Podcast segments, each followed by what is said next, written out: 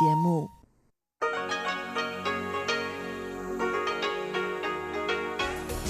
В эфире Международное радио Тайваня.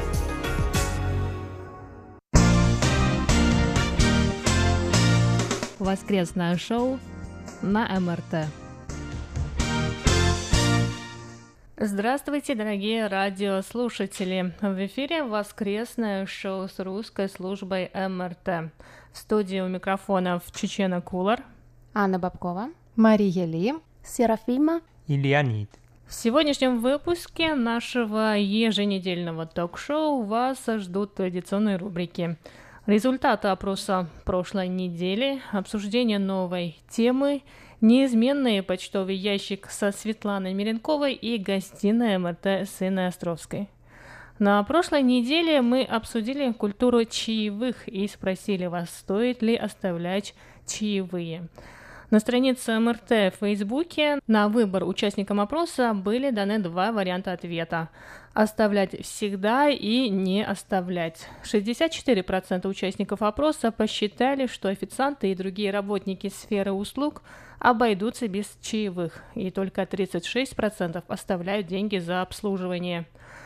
На странице МРТ ВКонтакте вы могли выбрать один из трех вариантов ответа. Там 10% принявших участие в опросе всегда оставляют чаевые, 60% делают это лишь при хорошем обслуживании, а 30% считают, что рестораны и так платят официантам зарплаты, поэтому чаевые не надо оставлять. Мы также получили комментарии наших постоянных слушателей. Вот, например, слушатель под ником Буратино Пиноккио пишет – Виталий чаевые уже в чеке, поэтому и оставлять не надо. Всем удобно, надо брать пример, тем более, что наличные уходят в прошлое. На карточках живем. А Саша Сычев считает, что платить или не платить чаевые должен решать сам клиент. Если обслуживание какого-то официанта ему очень нравится, это некий знак благодарности человеку, чтобы в следующий раз он был также внимателен. В любой ситуации добровольного труда и свободного ценообразования нет, разумеется, чаевые – это взятка за то, чтобы люди выполняли свою работу, которую иначе они выполнять не хотят. Оправдано это лишь в ситуации несвободных цен, пишет нам Сергей Федоров. А вот что пишет нам Инна Островская, прямо из Нью-Йорка. Дорогие коллеги, с интересом прослушала тему недели. Поскольку она очень актуальна для меня сейчас, я решила поделиться своим мнением. После 13 лет проживания на Тайване трудно привыкнуть к общепринятой в США культуре чаевых, просто потому что часто забываешь про них. В Нью-Йорке почти все рестораны и службы такси имеют удобную систему выбора процента чаевых, которые ты желаешь оставить. 10%, 15% или 20%. Вставляешь карточку в терминал и автоматически появляется окошко чаевых. В ресторанах принято оставлять 20%, потому что зарплата у официантов минимальная, и чаевые – их основной доход. Кстати, чаевые нужно тут давать повсюду. И консьержу в доме, если он занес чемоданы из такси в холл, и парковщику, который подогнал арендованную, то есть уже оплаченную тобой машину из гаража. 3-5 долларов как минимум. Потому что сессия или спасибо, или thank you в карман не положишь. Ваша Инна Островская. Перед тем, как мы начнем обсуждение новой темы, я попрошу наших стажеров Леонида и Серафиму рассказать, чему они научились и что им понравилось во время их стажировки у нас на радио. Тем более Саша Сычев попросил, чтобы они побольше говорили. Саша пишет. На мой взгляд, ваши стажеры слишком мало говорят в передачах. У них такой милый акцент, они так красиво говорят, нельзя ли слышать их побольше? Вот поэтому мы просим Леонида и Серафиму рассказать о своих впечатлениях от стажировки. Которая подходит к концу. Она закончилась ровно в прошлую пятницу. Я с удовольствием поговорю со всеми и поделюсь э, своими впечатлениями да, уже стажировка у меня э, закончилась. Очень жаль, потому что я еще хочу продлить, но дело в том, что не удалось. Мне очень нравится и работа, и стажировка, и просто атмосфера на радио. Мне очень понравилось чему именно я научился? Сначала я научился, как делать кофе.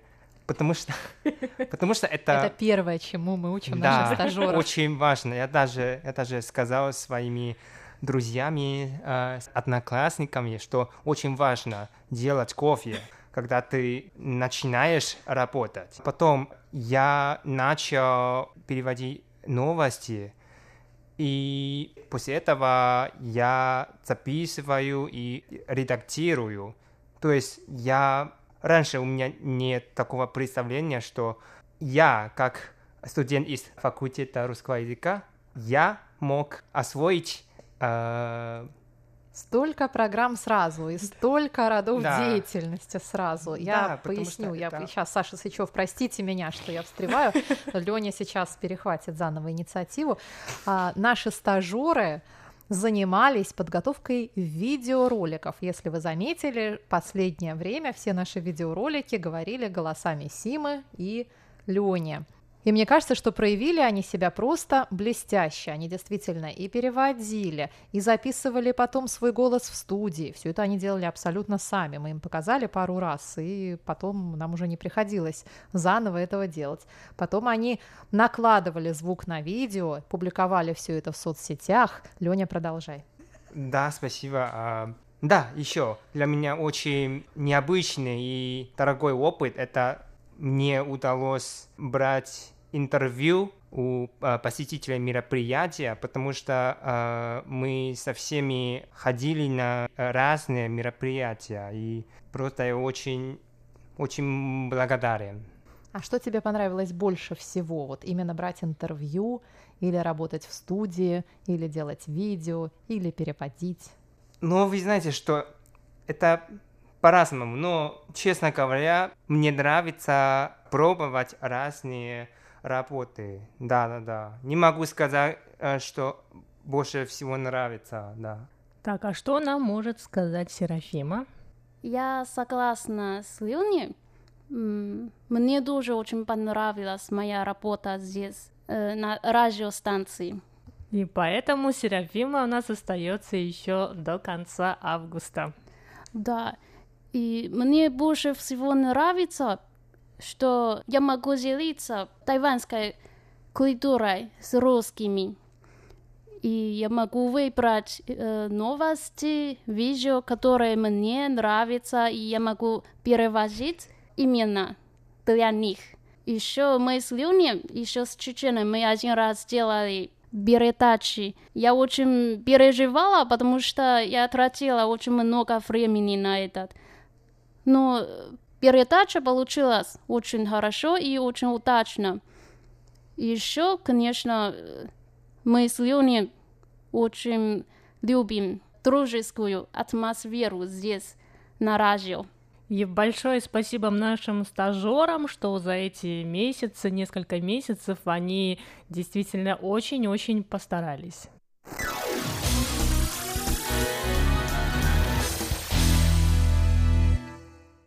Ну а мы переходим к новой теме. В прошлое воскресенье Министерство иностранных дел Тайваня в своем аккаунте в микроблоге Twitter опубликовала неоднозначный пост. Пресс-служба МИДа ответила на пост китайской проправительственной газеты «Жэнь Минжибао», которая по-английски звучит как «People's Daily». В этом посте китайской газеты сообщалось, что, цитирую, «местные законодатели Тайваня Китай первыми в Азии узаконили однополые браки. На что МИД Тайваня ответил, что в тексте китайской газеты содержится ошибка. Цитирую. Закон был принят государственным парламентом и вскоре будет подписан президентом. Демократический Тайвань – самостоятельная страна и не имеет ничего общего с авторитарным Китаем.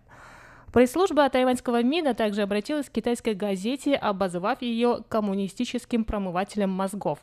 А последние пару слов по-английски звучат так. It sucks. В связи с этим постом у меня возник вопрос. Допустимы ли разговорные и сленговые выражения в официальных источниках? Вот это английское выражение можно перевести по-разному. Вот, например, словарь Мультитран переводит это выражение таким образом. И я могу лишь зачитать то, что можно произнести в эфире. Это можно перевести как «отстой», «погано», «паршиво», «лабуда», «лажа», «не катит», «туфта», «фигня», «беспонт» и последнее «зашквар». Итак, дорогие коллеги, что вы думаете по поводу этого выражения, которое используется в, в официальном источнике? Ну, самое главное, что это было неожиданно. Я думаю, что поэтому мы сегодня это и обсуждаем, потому что от МИДа э, не ожидается такая реакция. Обычно официальная позиция, она всегда такая очень скромная и используется максимально аккуратная речь, потому что, ну, все-таки они представители э, страны, и то, что они говорят, ну, будет э, во всеуслышание на весь мир, и, ну, нельзя сказать ничего, что можно расценить, например, двояко. А это выражение можно расценить, конечно, да нет, наверное, нельзя расценить его по-разному. Тут понятно, что они осуждают эту газету за то, что она написала. А, хотя, опять же, да, мы не ожидали, что они сделают это именно такими словами. А с другой стороны, это Твиттер, и в Твиттере каждый волен писать абсолютно а, что они хотят, там никак не цензурируется ни мат, ни другая а, лексика, и в принципе я подумала, ну а вдруг они просто используют язык социальных сетей для того, чтобы выразить свою мысль, потому что они ее там и выражают, они же не выходят на, скажем, телевидение и не произносят это там, где это неприемлемо, они идут в Твиттер, где это позволительно. На мой взгляд, это все идет от президента США Дональда Трампа, который из своего твиттера не вылезает, и уж какие он там себе позволял выражения, мы их в эфире произнести не то, что не можем, мы даже подумать их не можем в эфире. С другой стороны, это, этот твит министра иностранных дел Джозефа У также прозвучал, точнее был изложен на английском языке. Я могу допустить, что по-английски эти выражения, наверное, звучат не так остро, не так страшно, не так эм, грязно, может быть, как на своем родном языке. В частности, вот на русский язык мы выражение «ицакс» буквально перевести не можем никак, уж простите. И на английском языке, как вот мое ближайшее англоязычное окружение меня заверило, а, очень многие бывшие обсценные слова тоже утратили эту свою остроту и употребляются вполне легитимно. Их даже не запеликивают уже нет. Ну, некоторые, конечно, запеликивают, самые ужасные. Но вот это вот данное выражение, которое употребил Джозефу, его уже не запеликивают на телевидении, его уже вполне можно употреблять. С другой стороны, с третьей уже стороны, мне кажется, всему свое время и место. И, ну, хорошо, пусть это Твиттер, но ты-то министр, и от министра как-то все-таки ожидаешь более приличных речей, я уже не знаю, насколько эта моя точка зрения, может быть, устарела, потому что, да, вот от президента США мы тоже, может быть, там хотели бы ожидать чего-то более благозвучного, но, наверное, зато он так и популярен, что он апеллирует каким-то низменным чувствам людей, в конце концов, наш собственный президент Российской Федерации тоже позволяет себе разные выражения, но не позволяет при этом себе обсценной лексики. Он позволяет себе какие-то очень противоречивые, иногда оскорбительные высказывания, но я должна просто сказать, что я, ну, это в какой-то степени виртуозность, уметь так оскорбить без употребления вот этих вот слов. И вообще употребление обсценной лексики я не против, я не ханжа, то есть, ну, она бывает иногда уместна, она бывает иногда даже остроумна, если употребить ее вовремя и красиво. Ну, она подбавляет какого-то перцу в речь, да, но переперченную еду тоже, наверное, мало кто любит. И все-таки мне кажется, что чрезмерное употребление это обсценной лексики, это вот как... Эм, ну, это, в этом кроется какой-то обман или какое-то стремление пойти самым легким путем. Можно это сделать гораздо интереснее и гораздо красивее без использования этой лексики. И, и все равно дать понять, э, что вы чувствуете, и остроту своих чувств, и что вы хотите этим сказать. Все это сделать можно.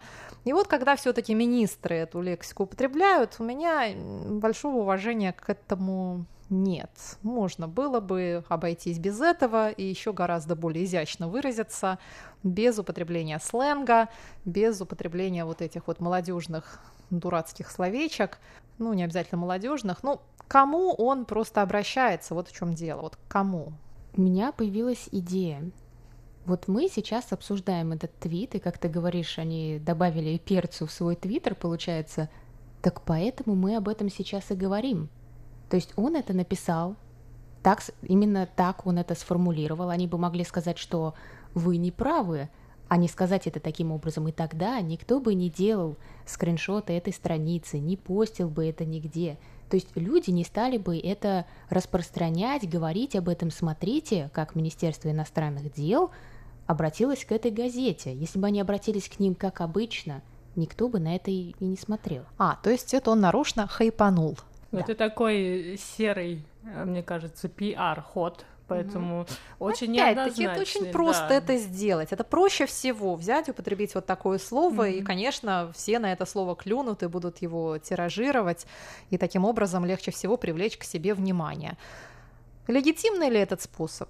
Ну, вот это было... нам стоит решить. Ну, тут было к чему, и, наверное, если они им не будут злоупотреблять, то почему нет? Что стажеры наши думают? Вот вы, как э, подданные Китайской Республики, вам нравится, что члены вашего правительства, ваши министры так выражаются?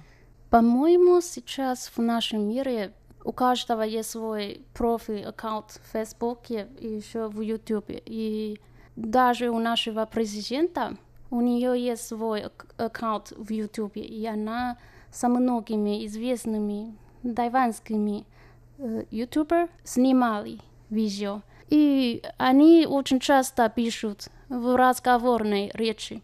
И мы очень спокойно относимся к этому, потому что, я думаю, это сократит дистанцию между ими и народами. Но если, но если это злое мнение, то есть не поможет разрешить проблему и просто вызвать неполезный конфликт между нами, то я думаю, это нехорошо. Но сразу не могу сказать, наш министр э, иностранных дел написали из САКС. Я не могу сказать, что это правильно или нет, но я думаю, что э, в этой ситуации это не очень серьезная проблема. Я тоже согласен с Симой. Да, в интернете можно употреблять простую, понятную речь. Да, министерство — это официальное, так что, по-моему, министерство должно писать правильно и торжественно в официальных документах. Но в интернете я отношусь, да, очень спокойно. Я еще заметил, что именно это событие говорят о деле между Китая и Тайваня. И я думаю, наше поколение большинство выступают против Китая, и именно это событие мы это как ну, то есть уси, это подходящее усилие. слово для да, этого. Да, Под, да. Достаточно сильно. Это употребление вовремя, выше, а, выше. То есть это уместно да. в данном случае, да? да? Ну, мне кажется, да, наверное, Леня в чем-то прав, потому что вот такие выходки от МИДа встречаются именно в постах про Китай. Получается, что против Китая просто уже нет никаких других способов противостоять их давлению, кроме как э, крепкие выражения. Вот, на самом деле, Джозеф Фу, министр иностранных дел, мне кажется, он такой очень большой, как принято сейчас называть, тролль. Вот, например, в начале этого года он а, ответил на статью в Нью-Йорк Таймс о пытках в отношении пользователей микроблога Twitter в Китае. Он написал, я не могу перестать задаваться вопросом, чего вы боитесь? Да ладно вам, это ж так забавно твитить.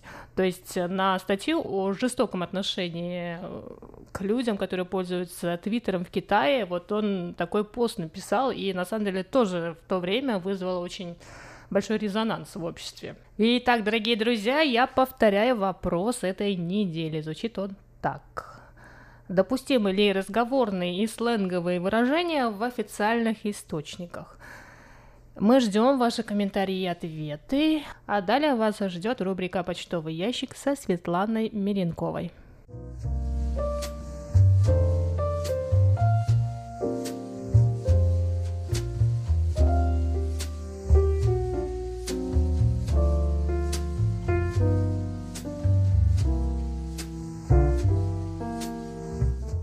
Здравствуйте, дорогие слушатели! В эфире почтовый ящик МРТ, и с вами его ведущая Светлана Миренкова. Уважаемые слушатели, мы получаем от вас сообщение, что ящик заполнен и письма не доходят. На самом деле все ваши письма мы получаем. Это просто сбой в системе, который наш компьютерный отдел обещал исправить в ближайшее время.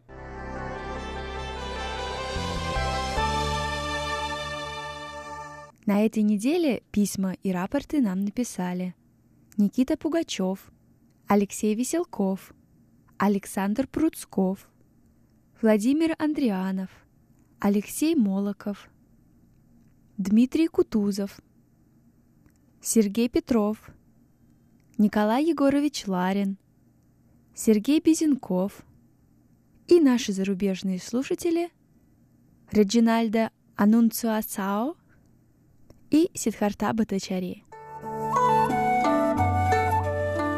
Ну а далее давайте перейдем к обзору рапортов и посмотрим, как нас было слышно на этой неделе. А начнем мы с частоты 5900 кГц, которую можно слушать с 5 до 5.30 часов по UTC.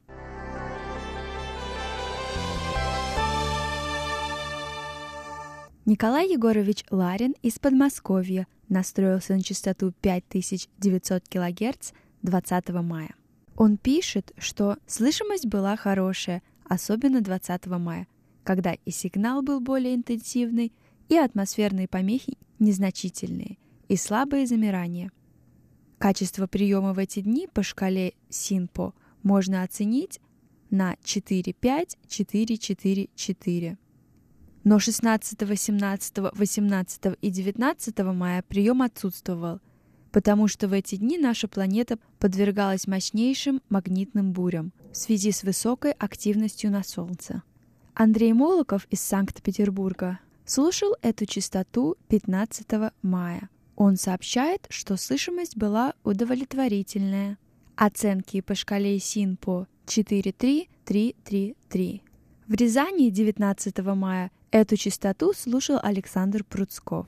Он сообщает, что слышимость была хорошая, и оценки по шкале СИНПО 4.5, 5.3.4.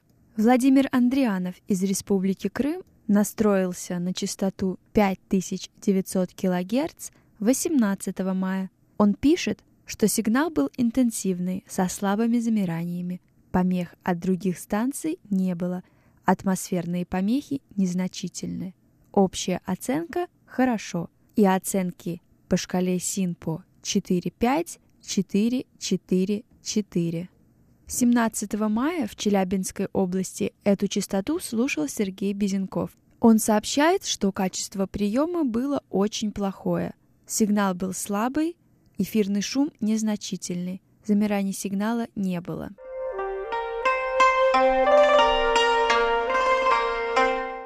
Ну а далее обзор рапортов частоты 9590 кГц, которую можно слушать с 2 до 3 часов по UTC.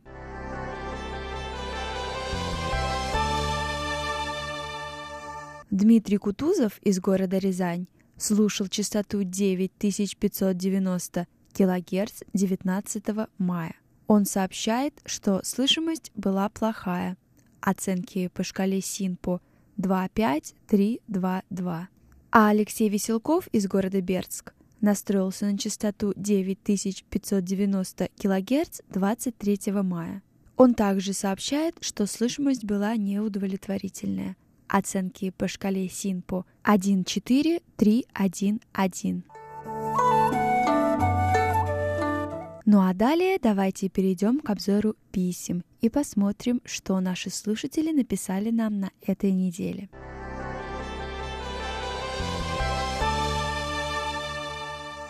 Наш слушатель Сергей Петров написал свое мнение на тему воскресного шоу трехнедельной давности. Сергей пишет, фестиваль своей культуры за рубежом – это культурная экспансия – предпринятое с целью привлечения людей иной ментальности к непохожему на нее жизненному образу. Разные типы культур взаимодействуют, обогащая и дополняя друг друга. Это мирное вторжение вызывает любопытство, восхищение и уважение. В Удмуртии состоялся фестиваль рыжих. Среди приезжих было много рыжих ирландцев, которые продемонстрировали искусство степа. После этого в танцевальных секциях Удмуртии стал очень популярен степ. Люди, волею судьбы оказавшиеся на чужбине, испытывают тоску по родине. Фестивали родной культуры являются и утешением, и источником вдохновения. Русские сезоны в Америке, Австралии, на Тайване – связующая нить российских общин с родной землей. Русские сезоны за рубежом – это еще и необыкновенная популярность культуры России. Бразильский карнавал или китайский праздник фонарей в Европе или Хэллоуин в России – эти и другие фестивали зарубежной культуры объединяют и ведут к взаимопониманию.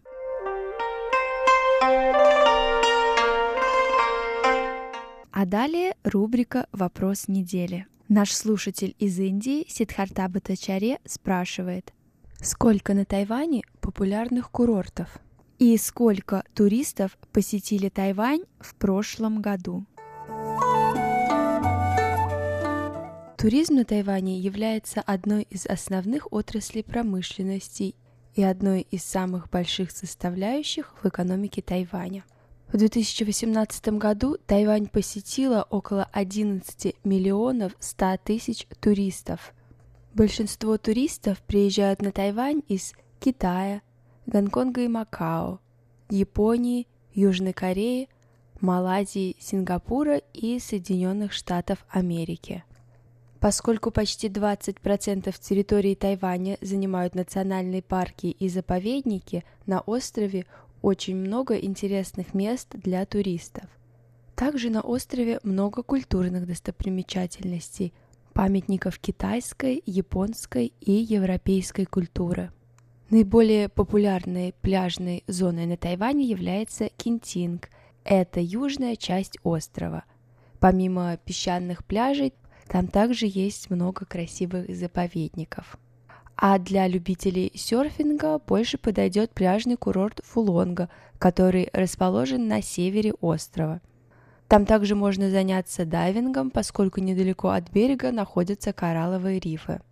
На самом деле на тайванских пляжах не так уж и много людей, которые пришли туда, чтобы позагорать или искупаться в море – Местное население приходит на пляж, чтобы сделать фотографии или просто полюбоваться видами.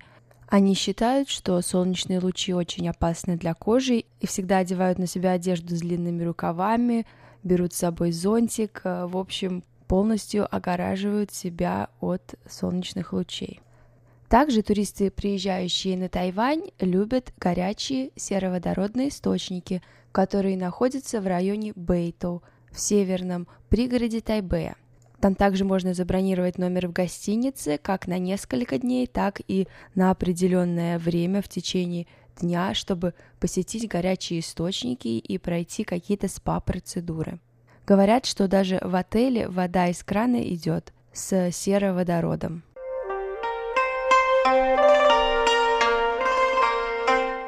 У меня на этой неделе все. Еще раз вам напоминаю – не забывайте принимать участие в нашем еженедельном конкурсе «Вопрос недели». Присылайте ваши письма и вопросы на адрес russsobaka.rti.org.tw. Также посещайте наш сайт ru.rti.org.tw. Читайте нас в социальных сетях, в Фейсбуке и ВКонтакте – а также следите за обновлениями на нашем YouTube-канале. С вами была ведущая Светлана Миренкова. До встречи на следующей неделе.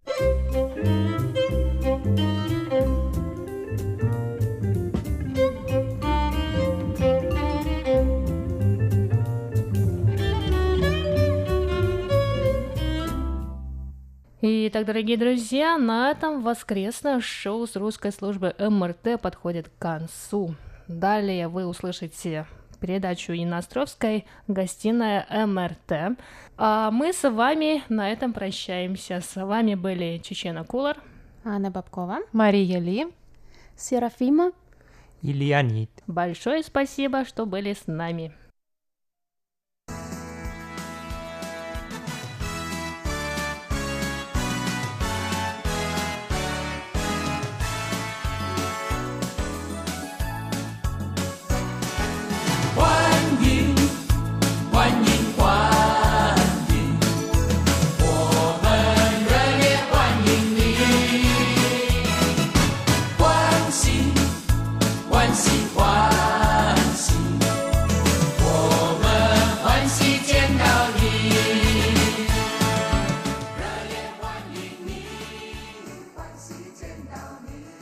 Дорогие друзья, Международное радио Тайваня, русская служба и у микрофона ведущая Инна Островская. Вы слушаете передачу «Гостиная МРТ», но сегодня она у нас необычная. Я отправилась в гости в один из нью-йоркских ресторанов, чтобы встретиться с Владимиром Лышковским, который уже был нашим гостем, а, наверное, года два назад и рассказывал о жизни и работе на Тайване. Я напомню, что Владимир был тренером национальной сборной Тайваня по фехтованию. Здравствуйте, Владимир. Здравствуйте. Но сегодня мы поговорим о жизни в Америке, где вы уже со своей семьей обитаете год. Да, год. И сравним эту жизнь э, в разных направлениях, в разных сферах с тайваньской вашей жизнью и работой. Э, начнем с того, как решили распрощаться с прекрасным островом. Ну, как решил? э, Работа закончилась, у меня закончился контракт. У меня был контракт до универсиады. Как бы мой изначально рассчитан, э, моя работа была построена, подготовка команды к универсиаде, которая прошла в Тайбэе. Вот, и э, по окончанию э, универсиады, то есть, ну, это, э, я решил, это, мы уже решили с руководством федерации, что уже не будем продлевать сотрудничество. Это где-то до, до, за два месяца где-то, не, за месяц, наверное, до универсиады, да, и, и там были вопросы некоторые, недопонимания где-то. Мне что-то не нравилось, потому что сменилось руководство, и мы с ними где-то расходились во мнениях, вот, и я решил, что, как бы, ну, если они предложат мне что-то получше контракт, я соглашусь, потому что у меня ситуация такая сложилась в тот момент, что, как бы, мне нежелательно было приезжать, потому что у меня жена была беременная, она тайванька, да. Сам я хотел закончить и уехать, потому что мне, я, как я уже сказал, мне не нравились ситуации некоторые, которые сложились в процессе, вот, после смены ситу- э, руководства мне не нравилось. Но когда мы узнали, что жена беременна, я решил, что если они захотят продлевать, ну я останусь еще на год, ну хотя бы на год, ну максимум, точнее, так скажем. Вот, ну они тоже сказали, что окей, все, контракт заканчивается, нового ничего не предложили они мне. Ну, все, я решил, что окей, это значит так оно и должно быть. Я, э, предложение у меня уже было из Америки здесь, поэтому я, я и думал, что если как бы, то есть, если бы не эта ситуация, то я бы, я уже хотел уехать сам, сменить, ситу... э, сменить обстановку, мне не нравилось, то, как у нас сложилось отношение с новым руководством, и уже было предложение, и как бы, ну, нет, нет, так я все, я решил, что окей, я еду. А возникает вопрос, с американскими работодателями легче договориться, чем с тайваньскими? Вот считается, что тайваньцы несколько э, упрямы вот просто в Ну, природе своей. Ну, скажем так, что если я работаю не на американца, ну, как бы она американца, она гражданин Америки, но он сам из Украины родом, поэтому... Но условия вам нравятся больше. Э, Ну, как скажем так, э, условия здесь совсем другие. Я работаю в частном клубе, соответственно, здесь надо работать, э, работа совсем другая, потому что там я работал как тренер сборной, там больше планирования, ну и работы, конечно, много было непосредственной, но и там у меня входило в обязанности планирования, там соревнования, и какие, допустим, некоторые я могу выбирать, сказать, что мы будем участвовать в соревнованиях или не будем, на эти нужно ехать. Тут нет, тут они сами все решают, сами родители, потому что здесь все за свои деньги, никакого финансирования. Ну, там в Тайване тоже чаще за свои, только если ты национальной сборной и вот попадаешь в национальный центр э, тренировочный в Каушоне, тогда у тебя есть финансирование. А так, как бы, если только ты спонсора найдешь какого-то, либо все за свои деньги. То есть вот так в Тайване. А здесь все за свои тоже, только чемпионат мира тебе могут оплатить, либо Олимпийские игры. Если ты квалифицируешься, вот в этом году у нас клубы квалифицировалась девочка и мальчик. Это, кстати, очень это серьезно, что у нас э, на чемпионат мира по э, это under 18, это э, кадеты, попала одна девочка, э, один мальчик с нашего клуба, они попали в национальную сборную Америки, они ездили на чемпионат мира в Польшу. Девочка попала в топ-8 в топ-8. Она, ну, это, она проиграла своей же американке, которая первое место заняла. Ну, это очень это серьезный результат для Америки, потому что здесь много клубов, куча людей, занимающихся. То есть даже сейчас, то есть, ну, как сказать, я не знаю, там у них мемберов, наверное, около миллиона, которые мембершип имеют в Американской Федерации. А вы сказали, что поддерживаете отношения со своими тайваньскими учениками здесь. Э, Да, да, они мне пишут, они ездят на соревнования, часто пишут мне, или я, допустим, когда если я где-то вижу, я смотрю за ими результатом, все-таки я переживаю еще немножко, все-таки пять лет практически я отдал э, им, и я переживаю, смотрю результаты, и если где-то я вижу, что у кого-то хорошо получается, я им тоже пишу, они мне отвечают, многие просто пишут тренеры, там, они как-то были здесь на соревнованиях, приезжали, но они были э, на, в Калифорнии, они были, да, в Лос-Анджелесе, поэтому как бы это другая сторона Америки, но они писали, спрашивали, буду ли я там, чтобы повидаться, но, к сожалению, у меня не было возможности съездить туда. А тогда результатами универсиады вы были довольны? Нет, недоволен, не получилось как бы. Ну, как сказать, я же вам говорю, что и у меня не получилось сделать подготовку так, как я хотел.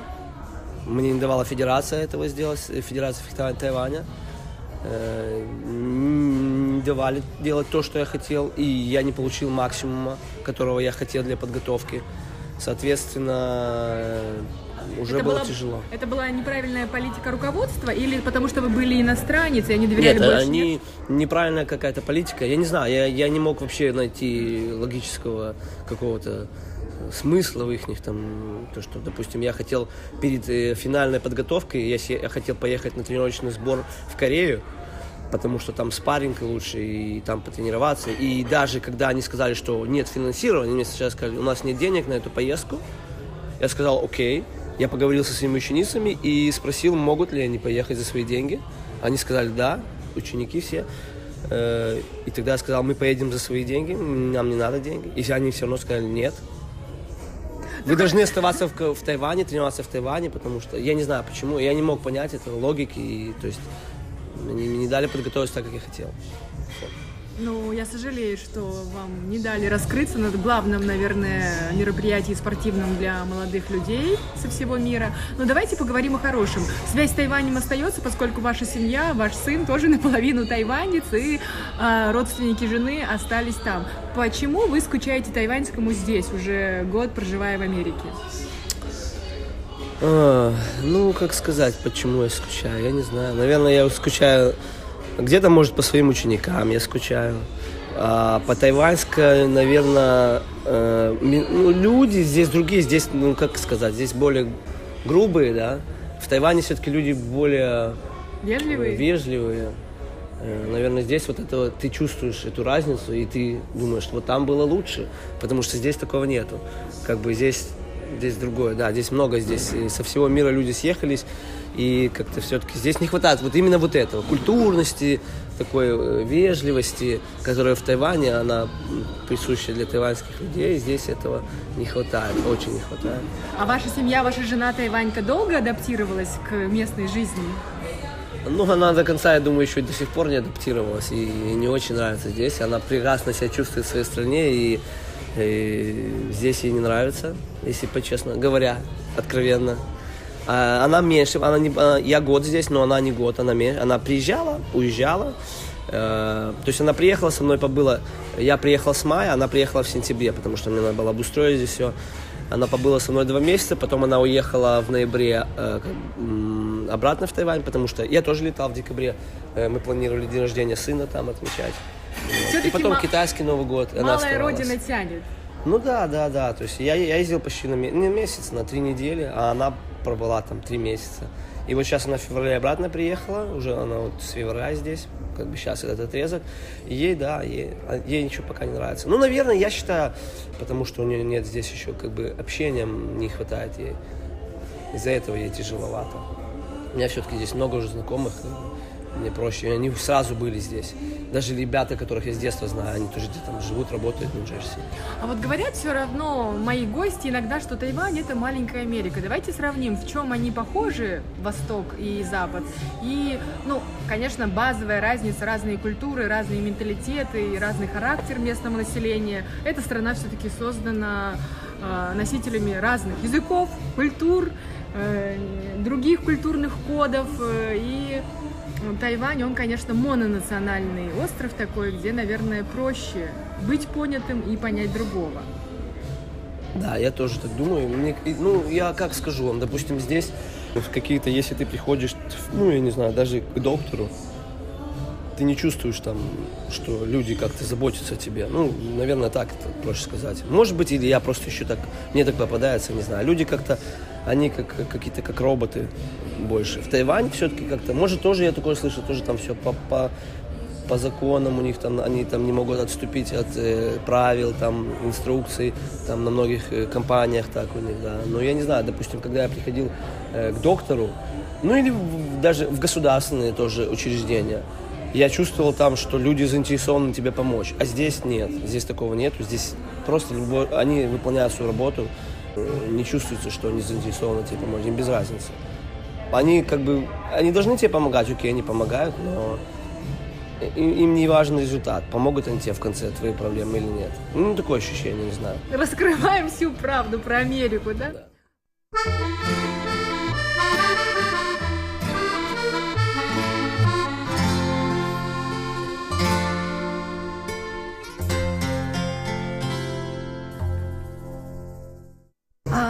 Когда первым делом едете на Тайвань, вот куда идете, что хочется поесть, если вы полюбили тайваньскую кухню, или куда зайти обязательно, может быть, какое-то место любимое, парк, э, не знаю, башня 101. Ну, не знаю даже. Наверное, друзей повидать. У меня друзья много, то есть я уже э, у меня друзья появились в Тайване некоторые, которые достаточно сильно сблизился. Передаем привет Васе. Да. Самый большой привет, Вася. Ну вы обсуждаете... Мы с Васей вот виделись, когда я ездил. И я его жду, кстати, в гости.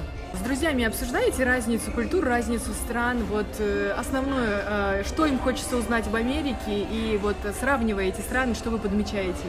Ну, как бы, они, в принципе, знаете, многие знакомы с американской тот же Вася мы уже вспомнили, он жил здесь в Америке, работал, он знает американскую жизнь, в принципе, и он путешествовал, поэтому многие, то есть люди знают Америку, потому что те же много э, американцев живет в Тайване, да, работает, поэтому люди общаются, знают, путешествуют, особо нечего рассказывать, потому что сейчас уже такой мир. Что, Открытый. Да, многие знают жизнь, да, не знают нюансов, но как бы общую, да, э, политику. Ну, вот сейчас, жизни. Сейчас Федерация фехтования Тайваня предложила бы вам э, шанс вернуться на Тайвань. Поехали бы? Ну, не знаю даже, если честно. Может, может быть и поехал. Только из-за жены. Потому что она Для себя бы я бы нет никогда. Если бы я был один сейчас, и не было у меня семьи тайваньской. Нет? Нет? Нет. То есть на Тайване вы считаете тоже возможности ограничены? Нет, там не ограничено. У меня была хорошая должность, то есть я был главным тренером. Мне это было даже намного интереснее работа. В плане, то есть, э, интереснее. Но, ну, получилось так, что вот так. А сама должность, то есть я тренер национальной сборной, это, это лучше, чем ты работаешь в private клубе. Здесь, да, я работаю с маленькими, и как бы могут ребята... Ты работаешь до, до, университет, до университетского возраста, потом они уходят в колледж, и они уже занимаются фехтованием там. Потому что в Америке во всех самых крупных университетах у них есть фехтовальные команды. И из-за этого столько людей, наверное, тоже занимаются фехтованием в Америке, потому что это будет бенефит для университета. Если ты в спорте неплохо, Особенно азиатов очень много фехтования. На самом деле очень много. Ты можешь прийти на соревнования и подумать, что это что, чемпионат Азии или Америки. А с чем это связано? Ну, наверное, потому что азиаты очень много уделяют образованию. И фехтование, это NCAA спорт, тоже NCAA. Это, э, это, и, наверное, они не могут играть по физическим, может, где-то кондициям. Тяжело где-то в баскетбол, американский футбол. А фехтование им легче это делать. Они не могут достичь результатов. Ну, и, наверное, из-за этого, я не знаю, я не знаю, почему так. А вот э, как тренер, вы можете сказать, что тайваньцы обладают какими-то, ну, может быть, особенностями? Вы тренируете разных детей, разных э, национальностей. Вот, может быть, тайваньцы усерднее, может быть, они трудолюбивее. Есть это такое? Ну, если сравнивать вообще, то есть нечего даже сравнивать. Если, как у меня дисциплина была э, в Тайване, дисциплина. Железная. Да, ну это, это так. У них и везде так, у них в школе, у них везде там уважение, тренер говорит, все молчат. Здесь такого нет, здесь тяжело. Этому надо идти долго здесь. Учить детей, и все равно они здесь. Это у них даже в школах, я так понял, что они там с учителями не так, как у нас, допустим, в странах бывшего Советского Союза. У них такого нет уважения. У нас учитель говорит, ты все, ты там под мышкой, ты боишься учителя. Ну, грубо говоря, я не знаю. Здесь, я так понял, они учителей так. они тоже уважают, конечно, в зависимости от э, каждый как учитель, как он ставит себя, наверное. Ну, я так понял, что у них нет такого, что учитель это все, ты должен его слушать, молчать. Бог и царь. Да, здесь такого нету, соответственно, и тренер тоже. То есть но опять же, у меня, у меня, у меня есть спортсмены там, из азиатских семей, из русских. Там. Русские, они там другие, они ну, более воспитанные, мне кажется. А есть, а, а есть азиаты, которые тоже воспитаны, а есть, которые вообще, то есть такие, ну, здесь дисциплина тяжелее. Но это приходит со временем тоже. Я, ты уже со временем, то есть у меня это, вот сейчас год прошел, я работаю в клубе, и люди там, они, они сейчас уже, ну, уже на- наконец-то я от них уже начинаю. То есть я всегда требую там дисциплину, но здесь тяжело это требовать, потому что ти- ему не понравится, что ты его дисциплинируешь, он уйдет, ты потеряешь клиента. Здесь все частный клуб, соответственно, клиенты это деньги. То есть здесь нельзя так. Я мог там выгнать ученика из тренировки и все, если он мне не нравится, как он работает или он что делает. Я, меня это не заботило. Мне главное, чтобы была э, работа на тренировке, потому что нужен результат. Я, пол- я, я получал зарплату, и мне, ну, то есть, э, не того, что клиент у меня пришел или ушел, у меня зарплата, все, я работаю. Мне нужен результат, мне нужно, чтобы двигались вперед. А если дисциплины нету, плохо работает, значит, это не будет движения вперед, значит, соответственно, я, могу, я мог и выгнать с тренировки и сказать, все, ты больше здесь не тренируешься. Здесь я так не могу делать. Ну, как бы могу, но это, значит, клиента потеряешь. Понятно. А вот расскажите, вы сейчас э, воспитываете сына, а, как вы его хотите воспитать? По-тайваньски, в строгости, в дисциплине, может быть, э, по-славянски, и кнутом, и пряником, или вот по-американски, свободу, равноправие, всем. К сожалению, наверное, придется...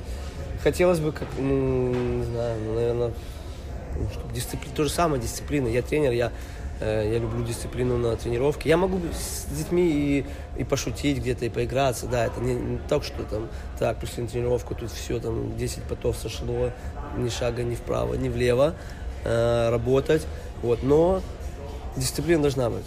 Если ты, то есть я сказал, значит, надо делать так, значит, надо делать так. Если я позволяю, там, окей, мы можем сейчас немножко расслабиться, значит, все можем расслабиться. Когда надо работать, значит, надо работать. Ну и сыну, наверное, так же, я не знаю. Надо, ну, он, должен, он, должен, он должен знать, что если ему говорят нельзя, значит нельзя. Вот. А не так, что я хочу, и мне без разницы, что мне говорят. Так не должно быть. Ваш сын говорит по-китайски, по-английски или по-белорусски? Ну, он еще вообще не говорит. Да? Ему только 14 месяцев, 15. Он, он только некоторые слова может говорить, папа, мама, там.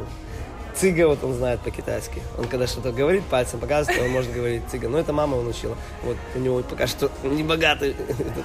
Ваше любимое Запас. тайваньское блюдо, которое жена готовит вам и здесь? Есть такое? Ну, Нёжоумен? Нет? не знаю даже. Ну, дамплинги мы готовим. Я люблю дамплинги. Я, мы дома готовим в Тайване часто. Сами. Не покупали, а готовили. И здесь тоже. Мне нравится, как они готовят. То есть мою жену мама научила ее, и она... мы делаем здесь, потому что мне нравится, да. Да, жена готовит, соответственно, она в основном китай, э, тайваньскую кухню.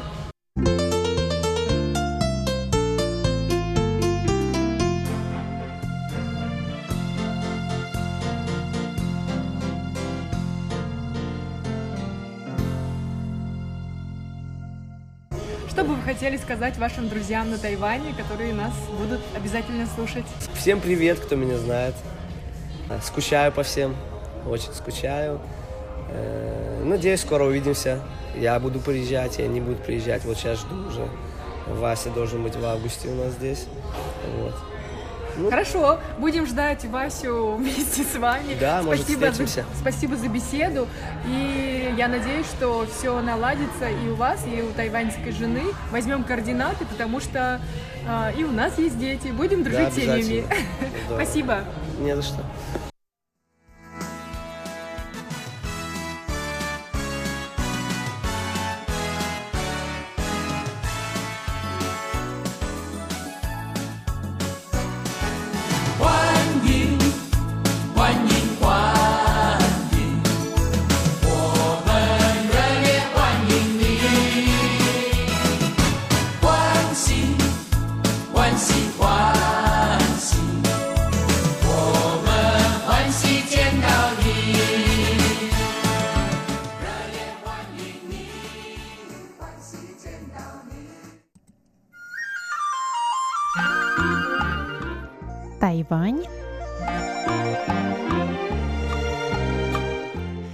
Тайваньцы. В эфире рубрика «Тайвань и тайваньцы». У микрофона Мария Ли. Здравствуйте, дорогие друзья. Я с удовольствием представляю вам нашего сегодняшнего гостя. А в гостях у нас сегодня профессор Принстонского университета, директор программы российских, восточноевропейских и евразийских исследований Сергей Александрович Ушакин. Сергей, здравствуйте. Добрый день. Добро пожаловать на Тайвань и добро пожаловать на Международное радио Тайваня. К нам очень редко захаживают профессора из Принстона. Спасибо большое, да. Очень рад быть здесь. Да, для нас это тоже большая честь, и будет очень интересно расспросить вас. Во-первых, я задам вам несколько вопросов по поводу вашей программы в Принстоне, а во-вторых, расспрошу вас о цели вашего визита на Тайвань и о пребывании здесь.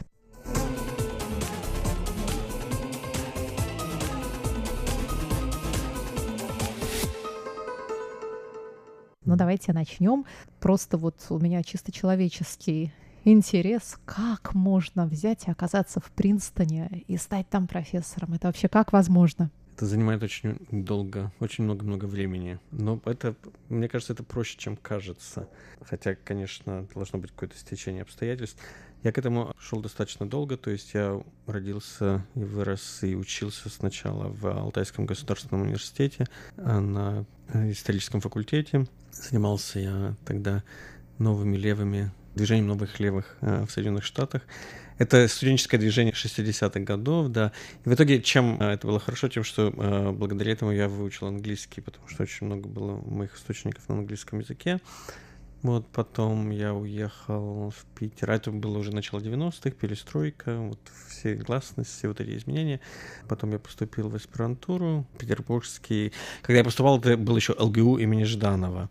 Да. Это Санкт-Петербургский Ленинградский государственный университет а. имени Жданова, да. Потом он стал Петербург, Санкт-Петербургским государственным университетом, и где я учился на факу- философском факультете в аспирантуре. Я закончил в 90 пятом, и это было как раз время, когда вдруг стало возможно все практически.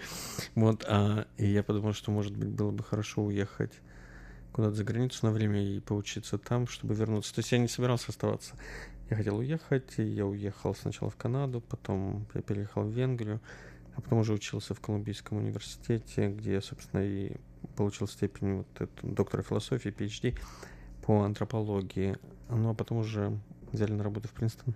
Ну, ваша специальность сейчас очень такая интересная и смежная, да, то есть это не просто антропология, а это антропология истории культуры или что-то вот на стыке всех там, этих специальностей? Да, да, там много всего. Но антропология, она чем хороша, поскольку я, у меня каждая, каждая моя новая степень была в другой дисциплине. Я их все попробовал, и я наконец пришел к выводу, что антропология — это как раз та дисциплина, которая мне позволяет делать то, что я бы хотел, потому что, с одной стороны, в отличие, скажем, там, а, допустим, от а, истории, а, антропология — это дисциплина, которая ориентирована на живых людей. Да, то есть мне действительно я вдруг понял, что мне вот интересны люди, мне интересно, почему они ведут себя так, как они себя ведут, хотя могли бы лучше, например, или более разумно, или наоборот еще хуже. Вот, а, а с другой стороны, в отличие, допустим, от политологии или философии, антропология тоже интересуется какими-то теоретическими обобщениями, но при этом все эти обобщения э, коренятся вот опять-таки в той этнографии, которой мы занимаемся, то есть не, не отходит от жизни слишком далеко.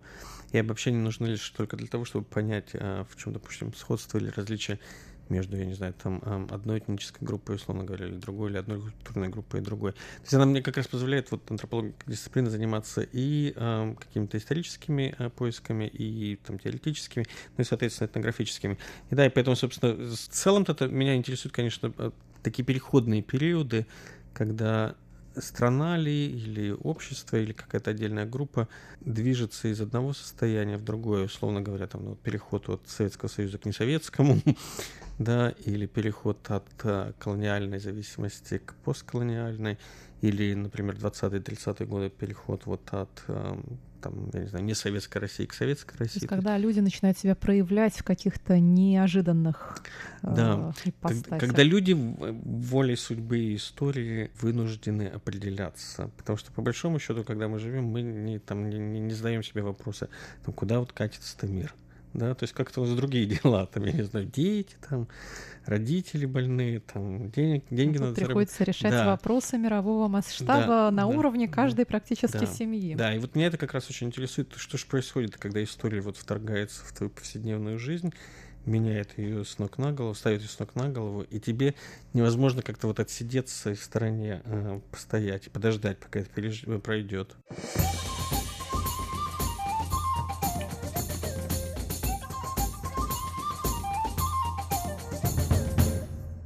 Ваша программа, которую вы ведете, программа российских, восточноевропейских и евразийских исследований в Принстонском университете, вот она именно этим занимается или у нее более широкий какой-то охват? Эта программа в основном ориентирована на две цели. А, С одной стороны, мы помогаем нашим студентам а, поехать в Россию или там, в Восточную Европу или ну, в целом Евразию, если они хотят, допустим, заниматься каким-то исследованием, мы им помогаем найти контакты, сводим их с людьми или институтами, которые мы знаем, или там помогаем получить какой-то internship, а, ну, стипендию какую-то, да, то есть для того, чтобы а, там побыть, а, улучшить свой язык или провести исследование. Это одна тема, а вторая ориентирована, собственно, на американскую аудиторию уже. Это мы приглашаем разнообразных исследователей или творческих людей, которые информируют, ну, рассказывают либо о своем проекте, либо, там, я не знаю, о последнем кинофильме, ну, что-то такое. Вот. То есть идея в том, чтобы расширить спектр тех вопросов, которые наши исследователи могли бы задавать ну, преподавателям в университете и так далее. То есть показать им, что происходит еще вот за пределами их непосредственного вот этого, ну не то чтобы узкого, но, так сказать, вот непосредственно поле экспертизы, которое они Ну, эта занимаются. программа, она для американских русистов, а также Да. славянистов, да, то есть тех, кто изучает русские, славянские языки и культуры, Ну, или это- для всех Она- желающих вообще? Ну, это и то, и другое, потому что, с одной стороны, мы в основном-то мы делаем наши мероприятия или там курсы или лекции, вот, например, мы организуем или там какие-то встречи, они, как правило, на английском языке, то есть они хоть на кого рассчитаны. То есть не обязательно знание. Нет, этого нет, нет, нет, нет, нет. То есть э, и часто приходят люди из других кафедр, из- которые совсем с Россией не связаны, вот особенно в, кризисные какие-то ме- моменты. То есть э, мы приглашаем послов, они выступают и объясняют. Но с послами на самом деле не очень интересно, э, ш- это показательно, потому что они, как правило, они знают, как не говорить о, серьезных вещах, поэтому Как обходить да, как это все обходить, и в итоге, собственно, смысла в этом немного. Мне кажется, я-то когда вот директором, я был директором последние, по-моему, 8 лет, да, и мой срок закончился а, недавно, и я-то пытался как раз привозить людей, про которых в Америке мы, допустим, не очень хорошо знаем, э, там, либо из России, либо там, я не знаю, из других бывших советских стран. Вот. Это один момент. А третий еще момент, вот я о нем сказал, я много организовал конференции для того, чтобы свести вместе, опять-таки, исследователей вот из этой части света, там, из Евразии, из постсоветского мира, с исследователями из Америки и Европы. Потому что там контакты есть, но они не те, которые бы А хотелось. кого именно вы привозили? Кого мы привозили? Ну, я обычно объявлял открытый э, конкурс заявок, и люди подавали, и мы оплачивали проезд. И, собственно, самое разное. Я старался как раз привозить людей и из провинции, там, допустим, я не знаю, какой-нибудь, э, откуда, ну, Томский университет, или там Екатеринбургский э, университет, Свердловский университет, или Екатеринбургский. Вот, а, ну, и понятно, что из Москвы и из Питера, потому что вот оттуда-то из столицы, как правило, ездят, приезжают. Проблема с людьми, которые за пределами. Из Перми, из Киргизии я привозил ребят. Ну, разные абсолютно. И в итоге потом формируются какие-то сети отношений исследовательских. Это тоже важно. И, собственно, и это, опять-таки, помогает нам потом студентов отправлять, соответственно, вот в эти области. То есть часть э, задач, которую решает вот эта программа, это вот сформирование вот этой сети отношений с исследователями по всему миру.